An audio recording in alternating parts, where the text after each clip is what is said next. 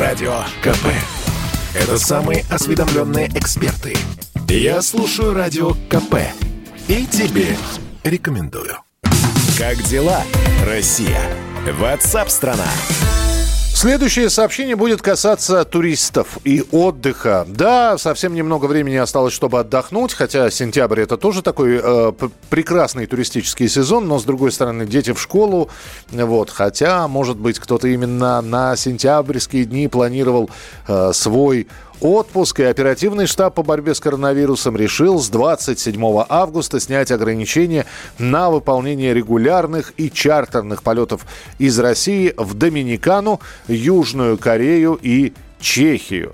Э, вопрос только, много ли людей воспользуются этим предложением и вообще туристический спрос именно по этим направлениям. Хотя Доминиканская республика, по-моему, она фигурирует ну, в любой крупной туристической компании, которая занимается организацией зарубежного отдыха для наших э, сограждан. С нами на прямой связи президент Союза туристических агентств Сергей Голов. Сергей Валерьевич, приветствую, здравствуйте.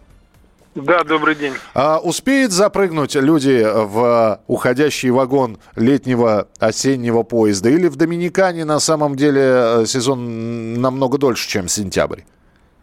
Ну, в Доминикане, да, сезон намного дольше, чем сентябрь, и это, наверное, одно из самых востребованных, будем так говорить честно, направлений, которое будет пользоваться у наших соотечественников спросом, поскольку как бы э, на luxury отдых спрос есть, и предложения, думаю, что будут у многих туроператоров. Доминикана это luxury считается? Ну, будем считать так, да, из тех направлений, которые у нас остались живы. Подор... Согласен, хорошо, подороже, чем Турция, понятно. И э, вот уже вы наблюдаете спрос или, или еще слишком ну, мало времени прошло? Сообщение только сегодня появилось, слишком мало времени прошло, туда летал, э, регулярка летала наша.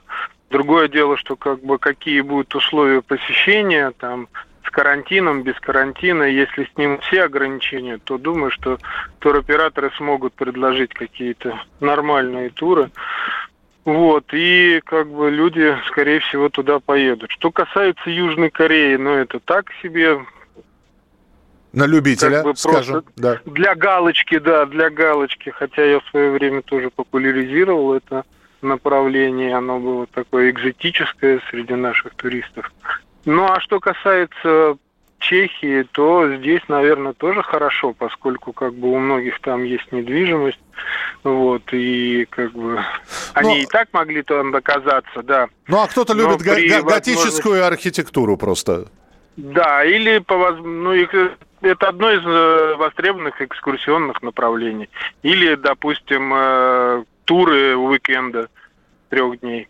Хорошо, но при этом у нас есть данные, которые поступили из сервиса для планирования путешествий One to Trip, и э, по результ... результаты следующие. Российские туристы в августе стали чаще приобретать билеты в три страны. Албанию, Болгарию и Грузию. В этой тройке не вызывает вопросов только Болгария нормальное, тоже достаточно бюджетное туристическое направление. Ясно почему. Грузия, Албания. Вот по, по этому поводу что скажете?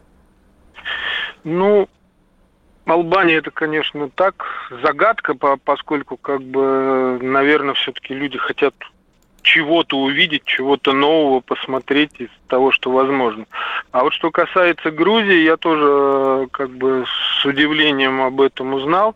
Но в Грузии многие последнее время у нас прямого сообщения с Грузией нет. И в Грузию в последнее время многие летали через э, Белоруссию, а сейчас летают через Ереван, через Армению. Угу. Но объяснений, почему Грузия популярна так, э, потому... А потому что, соответственно, дешевле получается. То есть, как бы, за достаточно небольшие деньги можно вкусно отдохнуть, есть, наверное, чего посмотреть, но в большей степени максимум 5 дней, может быть, неделя. И все, наверное. В основном это такое гастрономическое направление, угу. куда люди едут. Хорошо. Поесть еще... вкусных шашлыков, попить вина. Еще один вопрос. Э, изменился ли, э, изменился ли российский турист? Вот вы наблюдаете, стал более осторожным, стал более экономным. Вот каких-нибудь э, три ярких фактора российского туриста образца 2021 года.